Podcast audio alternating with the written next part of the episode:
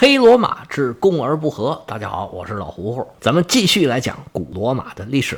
其实这两回呢，讲的不是罗马的历史，主要讲的是马其顿。自从亚历山大死了以后啊，马其顿就是城头变换大王旗，经常换人。他的这么多继业者，好像只有托勒密没有打过马其顿国王的主意，其他人都在这个位子上坐过两天。我们讲的这段呢，其实已经跟罗马史没有直接的关系了。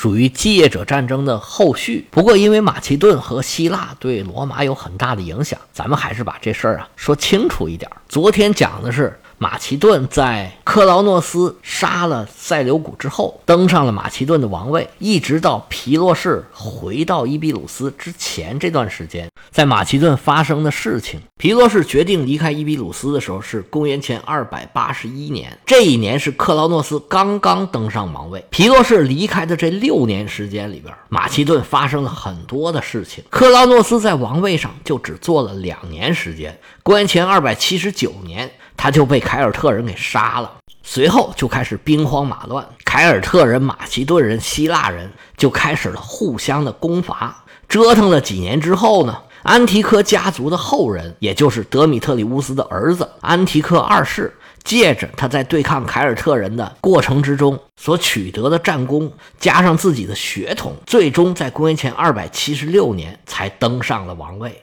所以皮洛士回来的时候啊。马其顿的国王已经换人了，不过这个新国王坐上王位啊，也就是一年多的时间。本来安提克二世的实力就不怎么强，因为他们家族曾经是亚历山大所有继业者里边实力最强的一个，跟其他所有人都打过仗，所有人都能感觉到他们家的威胁。在安提克死后。德米特里乌斯和安提克二世曾经为了重振雄风做了多次的努力，但是每每稍稍有点建树的时候，立马就被其他人联合起来给打下去了。后来德米特里乌斯也被塞琉古给打败了，窝窝囊囊的被囚禁致死。安提克二世的活动范围就剩下在雅典和科林斯之间这么一小块地方了。那地方管得小，他的收入也非常有限，能维持的军队也没多少。靠着祖上留下来的一点舰队，也很难翻起什么大浪来。他能登上王位啊，还是因为马其顿已经没有其他的势力了。克劳诺斯一死，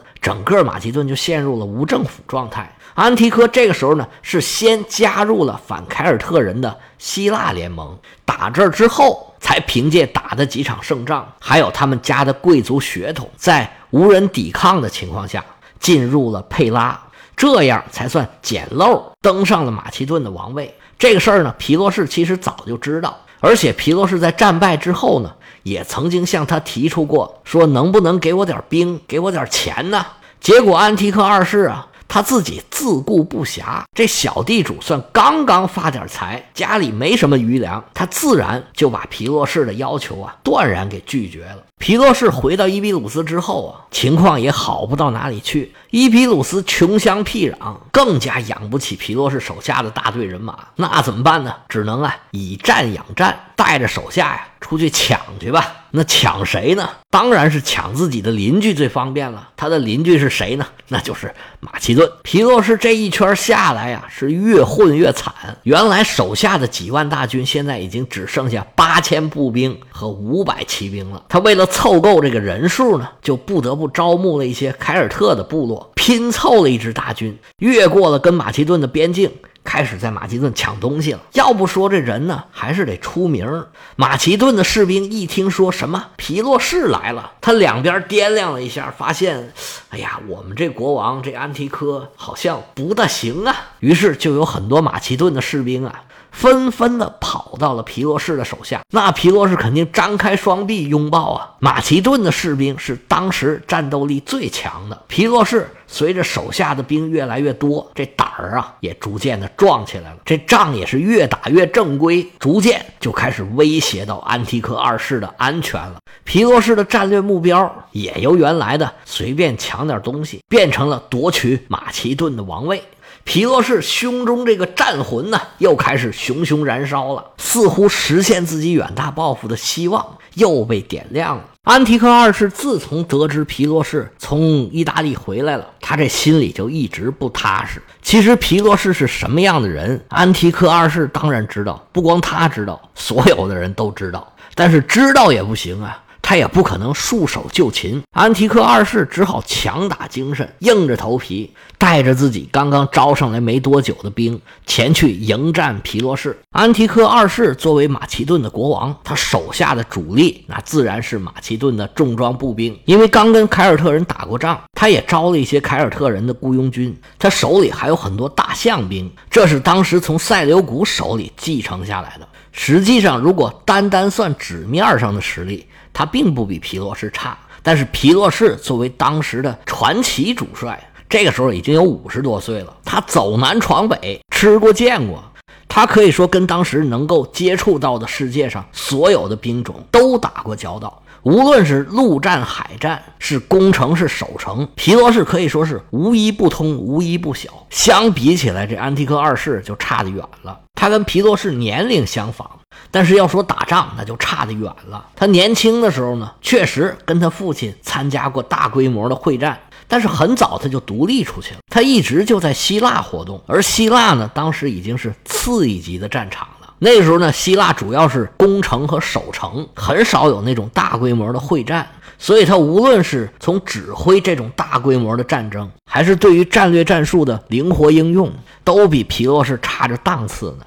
而且皮洛士呢，从小就被认为是一个战争天才，其个人的武力值也很强。那他手下的这些官兵啊，自然对皮洛士非常的信任。这么一比，安提克二世啊，就亮出短板来了。而且呢，皮洛士走南闯北啊。他还见过各种各样类型的辅助兵，从意大利带回来很多新鲜的打法，所以双方的实力啊，其实还挺悬殊的。眼看着皮洛士大军压境，安提克二世啊，就率先带着军队在马其顿西北的阿乌斯河谷，准备在这儿拦截皮洛士的军队。这里是马其顿和伊皮鲁斯的交界。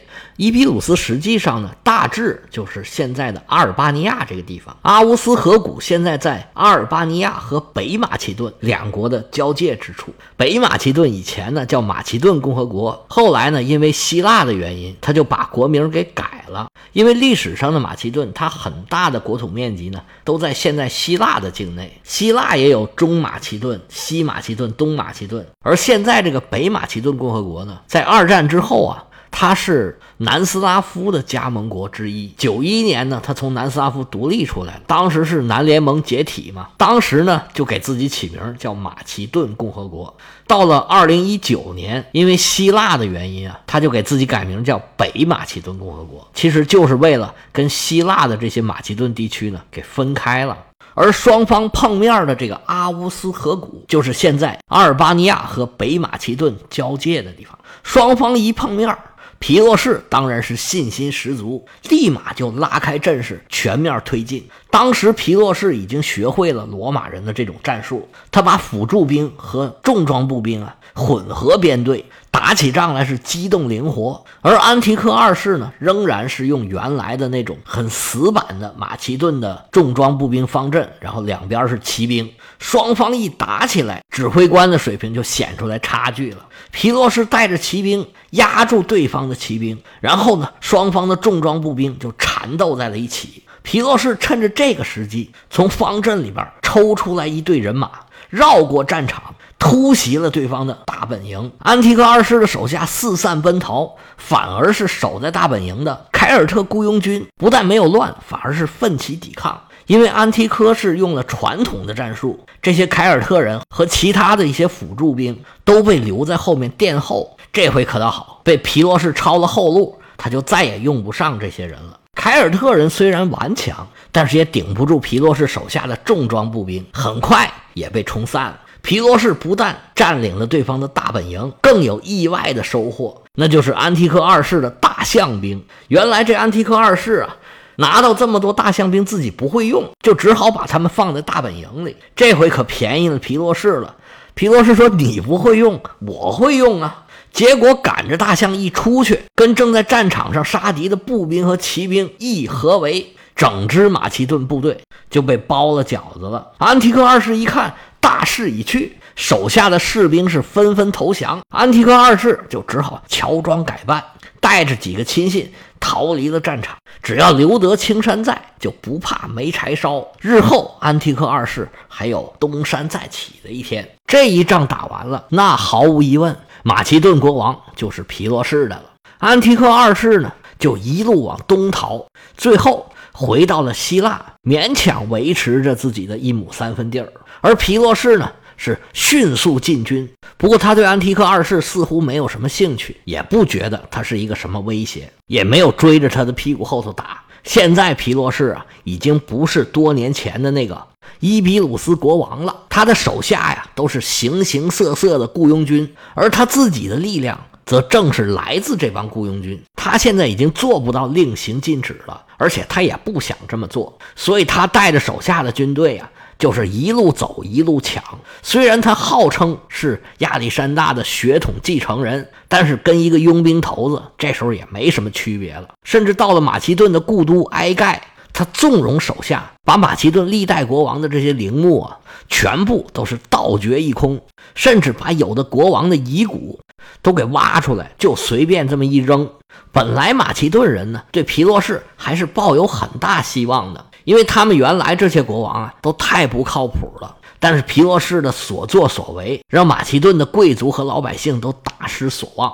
不过皮洛士啊，这时候已经不在乎这些了。当初那个英俊少年啊，现在已经是一个满脸大胡子的佣兵头目了。他现在能当马其顿的国王，他已经很开心了。但是安提克二世现在还在呢，而且呢，也并没有死心。他除了在希腊有一小块自己的地方之外，还据守着一个重要的海港。现在是希腊第二大城市，叫塞萨洛尼基。这是当年卡山德用他妻子的名字。建的一座城，这在当时是在马其顿的境内的，离皮洛士也并不远。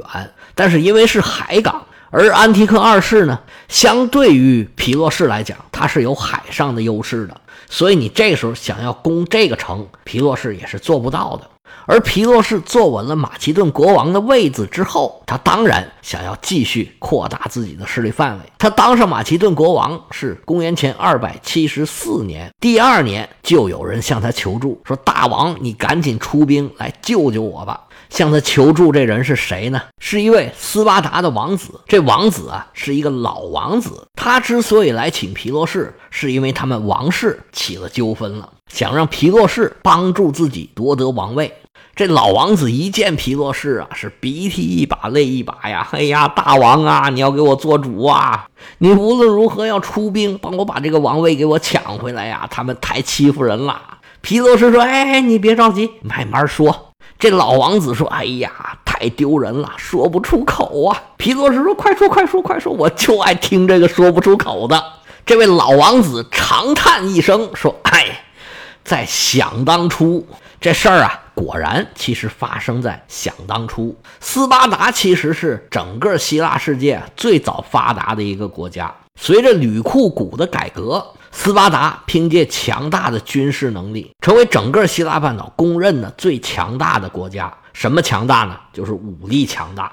其实一直到现在，我们提起斯巴达，想起的最多的也就是斯巴达三百勇士，或者是斯巴达式的教育，就是那种。非常社会达尔文的那种教育方法，不过随着时代的发展呢，他们这一套啊就有点过时了。但是斯巴达人是非常的顽固，很少参与其他国家的任何活动。到这个时候啊，斯巴达已经成为一个。专门输出佣兵和军事顾问的这么一个地方了。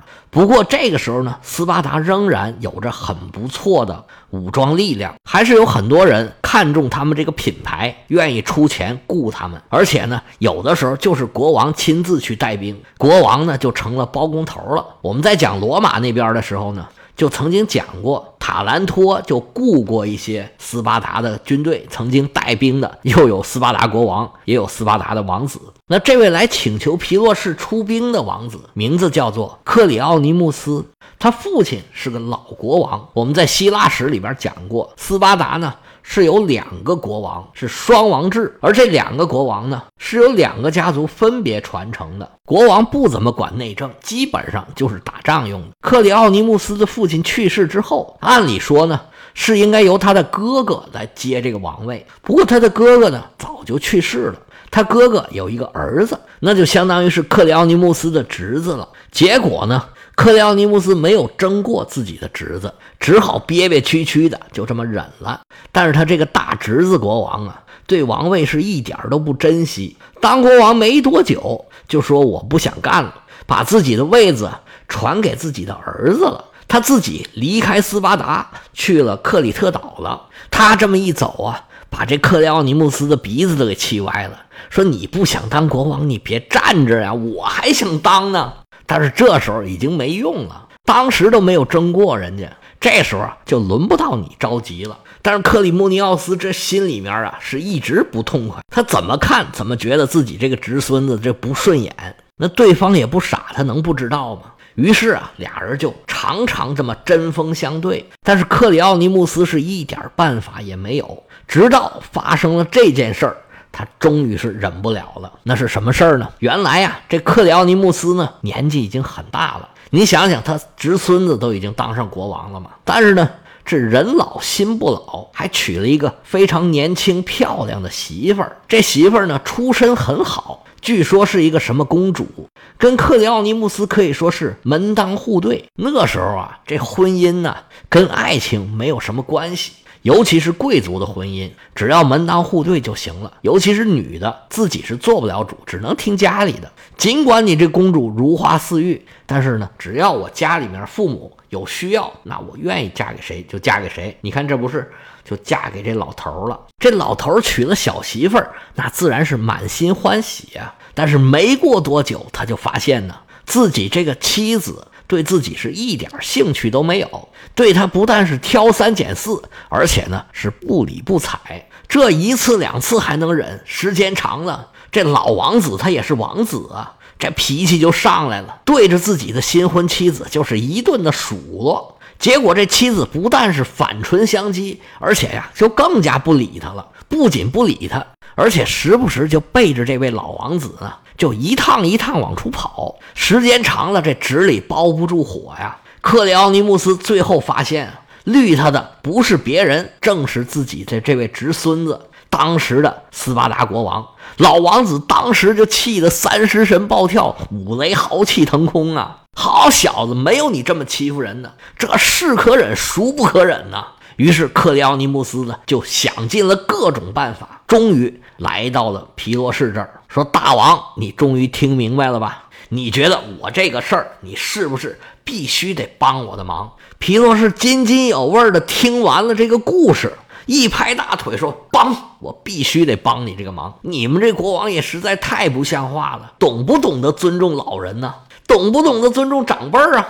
你放心，这个忙啊，我帮定了。其实皮洛士啊，并不是真的有多同情他的遭遇，他是想要借这个机会，把自己的势力伸展到伯罗奔尼撒半岛去。他占领了斯巴达之后，就可以顺便截断安提柯二世的兵源。等以后俩人对决的时候啊，他会占有更大的优势。那么主意已定，皮洛士就在第二年组织大军南下。